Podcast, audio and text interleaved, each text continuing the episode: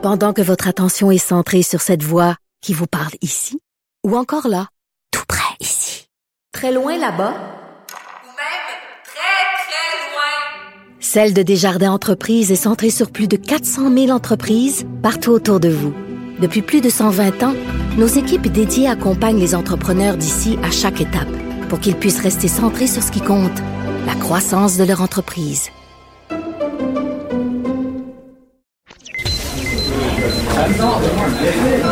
Silence Veuillez vous lever. La cour présidée par l'honorable François-David Bernier est déclarée ouverte. Entrez dans les coulisses de la justice. Écoutez, vous serez pas jugé. Ils appellent à la barre les acteurs de l'actualité. Oui, votre honneur. Avec François-David Bernier. Avec François-David Bernier. Avocat à la barre. Cube Radio. Bonjour, bienvenue à l'émission.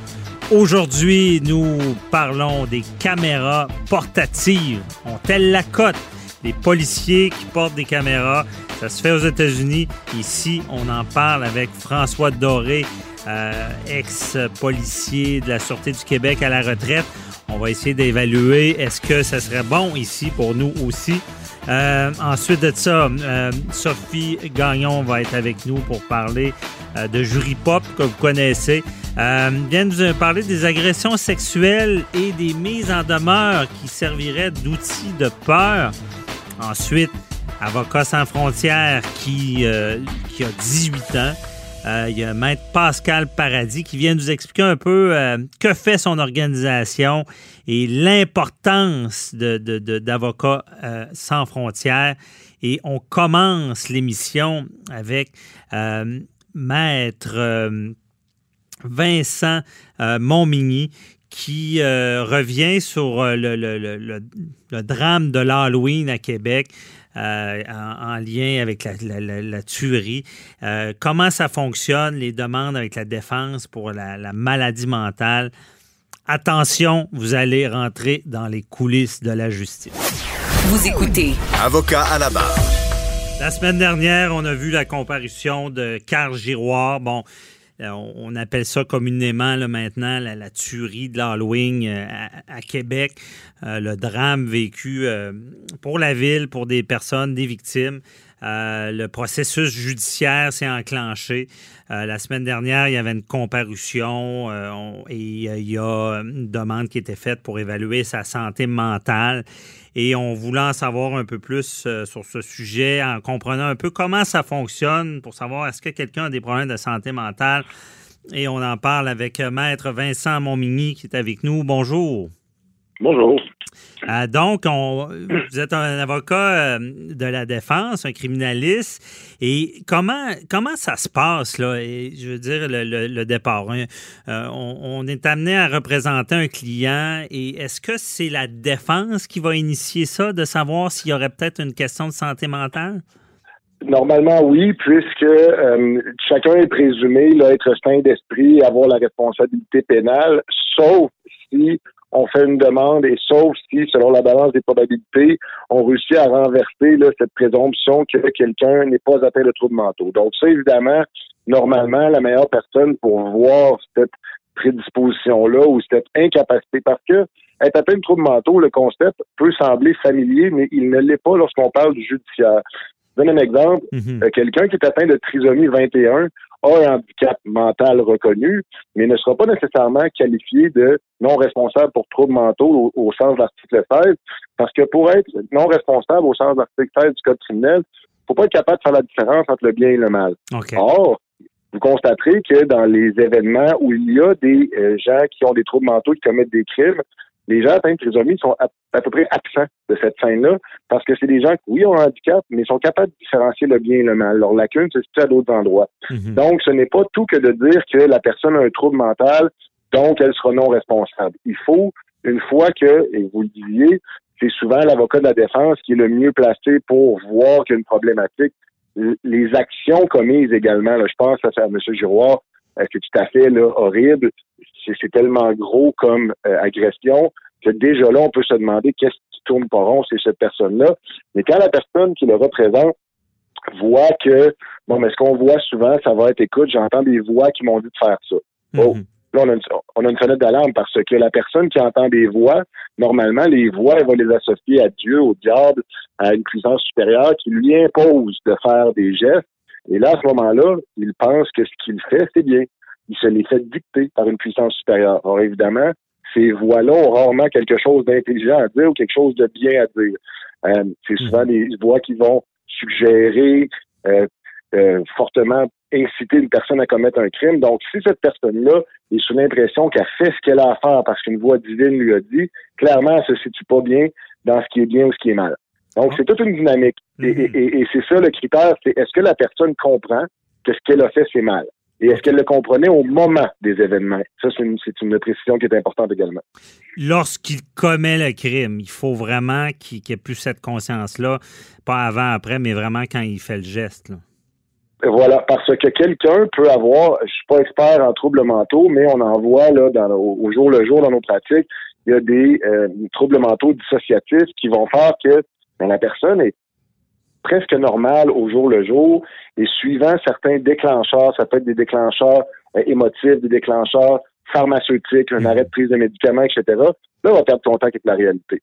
Et là, ça, c'est un dilemme qui est encore plus difficile à résoudre parce que s'il n'avait s'il se présente devant un expert suivant la demande de son avocat et que l'expert dit ben non, il comprend ce qui est bien, ce qui est mal, aujourd'hui je l'interroge et il fait la différence, mais qu'on est capable de trouver qu'au moment des événements, il n'y avait pas cette conscience-là, alors là, on retourne encore dans l'article 16, même pour quelqu'un qui aujourd'hui comprend le bien du mal. Donc c'est très, il y a beaucoup de subtilité là, à cette, à cette euh, procédure-là. là. Est-ce que l'élément de la drogue ajoute de la difficulté? Ceux qui consomment? Évidemment. Par contre, ça peut pas être. euh, il existe des défenses d'intoxication volontaire, donc quelqu'un qui s'est intoxiqué à la drogue lui-même de façon volontaire, mais qui a eu une intoxication qui est tellement extrême que ça frôle ou en fait c'est associé aux troubles mentaux. Ces défenses-là sont excessivement restrictives dans leur application parce que ce serait beaucoup trop facile pour un accusé de dire excusez-moi, j'étais complètement gelé, ou Mhm. excusez-moi, j'étais complètement sous, ce serait une défense là, qui finirait par être un peu adhérente, c'est-à-dire que notre propre décision de consommer nous a permis d'échapper à la justice. C'est pas ça que le législateur veut, mais ce qu'on peut voir comme prise de drogue, c'est quelque chose qui était inattendu. Quelqu'un qui consommerait un stupéfiant, bon, c'est pas légal, c'est pas bien, mais qui ça aurait comme effet de démarrer une schizophrénie, le fulgurant. Ça s'est déjà vu. Mhm. Euh, je pense, je pense même à une émission là, qui passe, c'est juste mon fils là, qui passe, Ouais. une personne qui a consommé euh, de l'ecstasy ou, ou des méthamphétamines. Et ça, ça a déclenché une condition qui était préexistante, mais qui aurait probablement pas eu cet éclat-là, été de cette, cette intoxication-là. Alors là, on rentre encore dans une autre procédure. C'est-à-dire que on pouvait pas s'imaginer que ça allait faire ça, et ce n'est pas seulement j'ai pris de la drogue, excusez-moi, c'est j'ai pris de la drogue.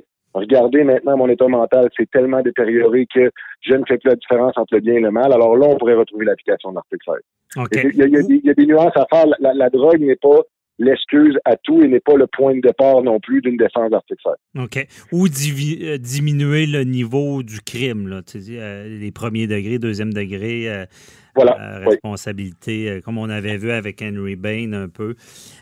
Oui, tout à fait, tout à fait. En, en fait, c'est exactement ça. C'est ce qui pourrait faire la différence. On ne serait pas sous l'égide de l'article 16, on serait sous l'égide de la préméditation. Est-ce que la personne était capable de préméditer ses gestes, était capable de vouloir les conséquences de ses gestes mhm. à l'intérieur d'une défense qui, évidemment, n'est pas basée sur le bien du mal, mais bien ce que je prévoyais les conséquences. OK, je comprends. Et euh, ben justement, on est la semaine d'Alexandre Bissonnette, c'est un peu ça. Lui, jamais ça a été le cas. Moi, j'a- j'avais assisté au procès, puis les, les- les experts, c'était autant en défense qu'en- qu'en- qu'en- que la couronne euh, disait bon que non, pour eux, c'était pas un, un cas de, de non-responsabilité criminelle. Euh, Maître Montmigny, si- ça m'amène à ma question. Comment, ça fonctionne concrètement, dans le sens que, bon, en défense, vous faites la demande et euh, par la suite, euh, l'expertise arrive. Est-ce que c'est automatique que la couronne va en faire une de son bord ou des fois les experts se parlent directement? C'est pas automatique, c'est fréquent. Euh, évidemment, euh, il y, a des experts qui vont voir les choses d'une façon, d'autres experts vont les voir d'une autre façon. Vous savez, il y a toujours deux, on le sait, il y a toujours deux couvertures à un livre. À la cour, on a les mêmes, on a les mêmes faits, la poursuite et la défense, mais on plaide jamais la même affaire. Mhm. On s'entend à peu près jamais. Euh, parce qu'on voit ça, on s'entend, je rigole, on s'entend souvent, mais on voit, on voit souvent les mêmes séquences de faits comme étant présentables de façon différente. Donc oui, pour l'article 16, euh, il y a des experts qui sont plus reconnus que d'autres, il y a des conclusions qui vont être plus claires que d'autres aussi. Euh, il y a des gens qui, suite à l'évaluation, c'est clair comme de l'eau de roche que ces gens-là ne sont pas responsables. Euh, souvent, c'est des gens avec une très grosse historique euh, de problèmes mentaux, psychologiques, psychiatriques, donc qui ont été suivis, on est capable de documenter.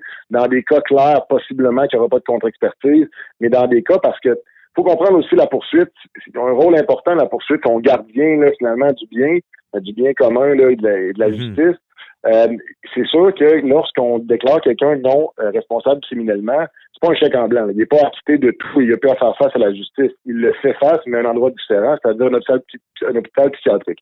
Mhm. Euh, normalement, les gens qui sont déclarés non responsables vont être référés à Pinel pour une durée indéterminée ça reste de la détention. Ces gens-là ne sont pas libres comme là, ça reste de la détention, mais c'est beaucoup moins restreignant qu'une peine au carcéral et les possibilités d'être libérés sont plus rapides, du moins, on parle pas d'une couple de mois, mais euh, dans le cas d'un meurtre, là, on parle peut-être de moins de 25 ans versus une libération conditionnelle lorsqu'on a fait du carcéral. Mm-hmm. Donc, les procureurs, eux, veulent s'assurer qu'on va pas remettre quelqu'un en liberté qui est dangereux. Je comprends que quand on l'envoie à Pinel, il va avoir une batterie de tests, souvent médicaments. Et la solution pour ces gens-là, c'est dans la plupart des cas une médication bien prise et assidue. Euh, c'est souvent malheureusement le problème et ça pourrait être autre quelque chose qui peut également euh, intervenir. Est-ce que la personne a arrêté de se médicamenter alors qu'elle savait qu'elle devait prendre des médicaments? Chose ça peut influencer, on devient un peu artisan de son propre malheur. Mm-hmm. Euh, mais évidemment, les procureurs ne veulent pas euh, laisser partir quelqu'un de très dangereux. Là, je pense euh, à la personne de Darwin, c'est tellement questionnant et tellement brutal comme crime. On veut pas que ce gars-là se promène là, dans la rue, sauf s'il est complètement soigné, sauf s'il a été évalué et gardé en établissement suffisamment longtemps pour réduire, voire même anéantir le risque, parce que les procureurs, quelque part, ils ont ce travail-là à faire aussi, réduire le, réduire le risque, réduire la criminalité, s'assurer du bon ordre. Évidemment, les policiers l'appliquent, mais les procureurs ont un rôle de premier plan de voir qui est potentiellement dangereux, qui on doit soigner versus qui on doit tout simplement enfermer sans, traitement, sans rien pour le punir parce qu'il savait ce qu'il faisait. Mhm. La protection du public. Euh, euh, mon mini, euh, sentez-vous à l'aise de répondre, mais on je vais un peu plus large. Est-ce que dans votre pratique, vous constatez que le, système en santé mentale, des fois, il est peut-être pour quelque chose? Parce qu'on s'entend que ces gens-là qui ont été euh, agressé, tué. Euh, et là, on se rend compte que c'est quelqu'un qui a des problèmes de maladie mentale. On se dit, on est la famille, on se dit comment ça? Comment ça, il n'était pas ah, soigné? clairement. Clairement. Je veux dire, et, ça doit être particulièrement fâchant d'être une famille d'une victime et de voir qu'il y avait eu des signaux d'alerte, des, drapeaux rouges, là, et que malheureusement, faute de ressources, je un lien qui n'a peut-être pas de commune mesure. On se souviendra la jeune fille qui était décédée là, dans le sous-sol de ses parents, qui était victime d'une mm-hmm. maltraitance là, sans nom. Il y avait eu plusieurs signalements à la DPJ, mais par trop de gens dans le système, pas assez intervenants, ça a passé dans les craques du tapis. Finalement, l'horrible est arrivé, elle est décédée. Et ça, je trouve ça aberrant que de nos jours, des enfants meurent de faim ou maltraitance. Bien, le, système est en ce moment surtout, et je discutais avec certains juges, là, même cette semaine, la précarité là, psychologique en ce moment, elle est très, très, très présente. Depuis le COVID, l'isolement, euh, on le voit et même que au printemps, là, je rigole à dire, au printemps, il y avait l'arc-en-ciel, on se soutenait tous un peu, là, on se disait que ça allait bien aller. Mm-hmm. On le voit plus tellement, l'arc-en-ciel. Non. C'est-à-dire que les, les gens euh, sont, sont, sont, tannés, les gens... sont plus euh, sombres, là. Les, les, gens sont sombres. L'arc-en-ciel n'a plus sa place, même que c'est presque insultant. Les gens ont perdu beaucoup d'argent, les gens ont perdu leur emploi. Mm. Et on ne sait pas sur quel pied danser, ne serait-ce que les réunions de famille c'est la seule petite joie qu'on a. Les restaurants sont fermés, les gyms sont fermés, les, magasins sont ouverts, mais les, centres d'amusement pour les enfants sont fermés. On, attend ça un peu et on ne sait pas si on va se faire dire deux jours avant, ben non, just too bad, restez chez vous. C'est en ce moment, on le sent et on voit la, la cour de. Il y a un risque. il y a des gens qui deviennent plus à risque de commettre des actions. Je vous dis pas du, même type que ce qu'on parle en ce moment. Non, c'est ça. Mais, même, même dans la circulation, on le voit, là. On, on le voit dans la circulation. là. Ça, ça joue Ouais. plus dur. là. Ben oui, c'est ça. gens et, là, là, vous, On espère que ça... sombreté. Ben oui, puis qu'on n'ira pas dans le pire. là. Mais, en- mais, en- mais, mais, mais c'est questionnant. Système effectivement. en ce moment. Alors, alors, alors, nécessairement, on se dirige pas vers du mieux parce que on n'aura jamais, dans n'importe quel état, on n'aura jamais les ressources pour soigner tout le monde, que ce soit dans la tête, dans le corps ou peu importe. Sauf qu'il faut que ces gens-là puissent intégrer le système et les gens qui ont des troubles mentaux, mais ce n'est pas nécessairement les plus outillés par eux-mêmes Ben ouais. pour se diriger vers, vers ces systèmes-là. Alors, ça prend là, des ressources autour et malheureusement, en ce moment, et c'est pas de la faute à personne, en ce moment, ça déborde. Ça Ouais. déborde de la pleine capacité. Effectivement. Euh, J'espère qu'on va apprendre de nos erreurs aussi, puis on, on espère que euh, c'est- ça, ça- ça- on, on- on espère le mieux, mais c'est sûr qu'il y a un risque plus élevé. Merci beaucoup, euh, Maître Vincent Monmigny, très éclairant. ça me fait plaisir. Bonne journée, bye bye. Merci, bonne journée, au revoir.